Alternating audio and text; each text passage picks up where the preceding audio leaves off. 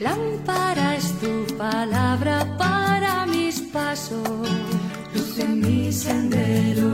Lámpara es tu palabra para mis pasos, luz en mi sendero.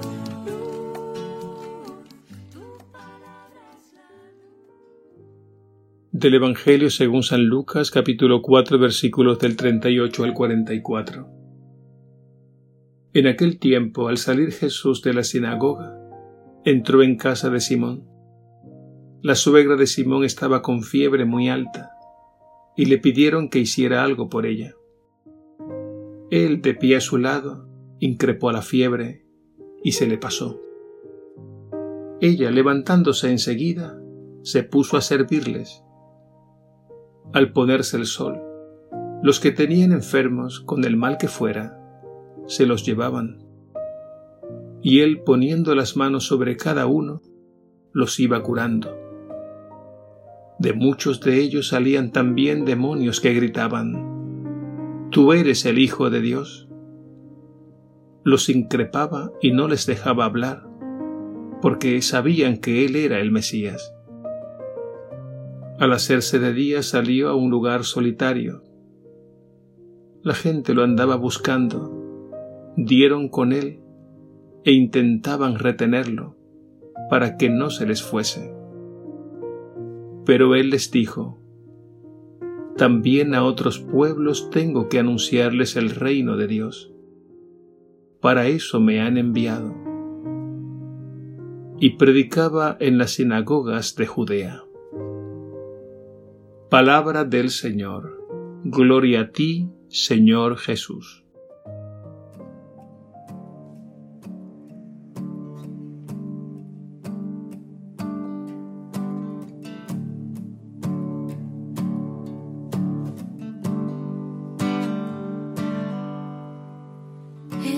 intimidad de tu presencia.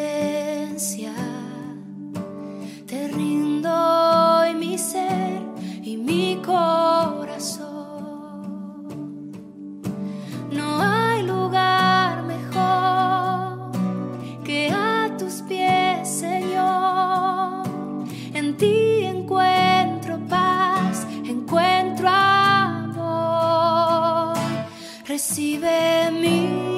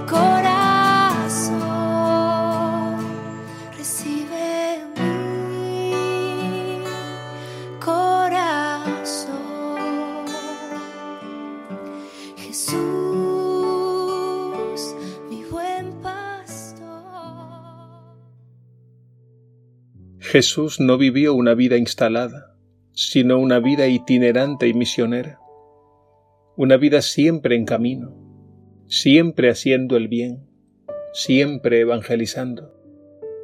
Su corazón no se limita a un solo pueblo, pues sabemos que Él ha venido para todos. Así es el amor de Dios. En Cafarnaún querían retenerlo, pero Él les dijo, también a otros pueblos tengo que anunciarles el reino de Dios. Para eso me han enviado. Esto significa que Jesús no es patrimonio de unos pocos. Él es el gran tesoro que el Padre Dios ha dado a toda la humanidad. La iglesia que somos todos nosotros tiene esto muy claro. Hemos sido enviados a comunicar el amor de Dios a todas las personas sin distinción, comenzando por los últimos, los más necesitados. En este sentido, toda persona, sea de la nación que sea, tiene el derecho a disfrutar de Jesús, de todo lo que implica su palabra y su vida. Toda la humanidad tiene derecho a disfrutar de los frutos de su pasión, muerte y resurrección, porque así lo ha querido el Padre Dios, quien también tiene derecho a que todos sus hijos sepan cuánto les ama. Por eso debemos orar y apoyar a los misioneros que han sido enviados a evangelizar más allá de las propias fronteras. En el Evangelio de hoy vemos a Jesús comunicando vida, sanando y liberando de todo aquello que oprime y limita la vida de las personas. Y para comunicar vida, Jesús toca a las personas y se deja tocar.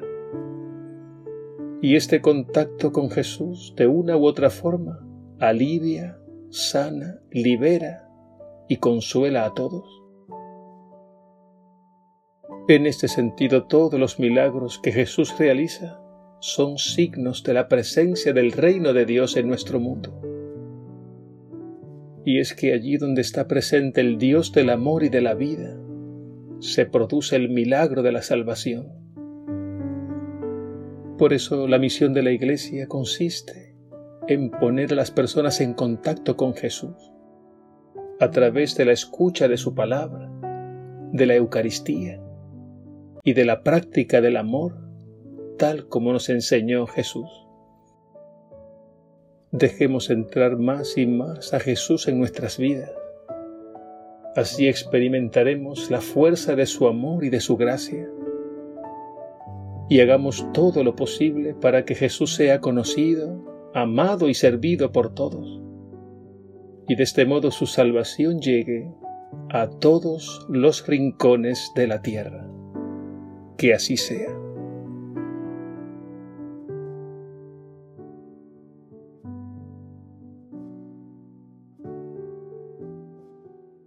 Señor, Dios de la vida, ven a sanar las heridas de nuestra humanidad, porque son muchos los que se sienten enfermos y oprimidos.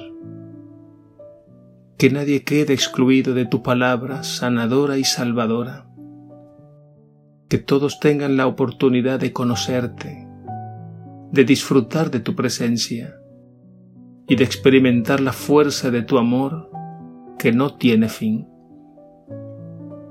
Y gracias por cuantos han consagrado su vida a esta misión, yendo más allá de sus propias fronteras, dando lo mejor de sí. Bendícelos y santifícalos, Señor. Amén.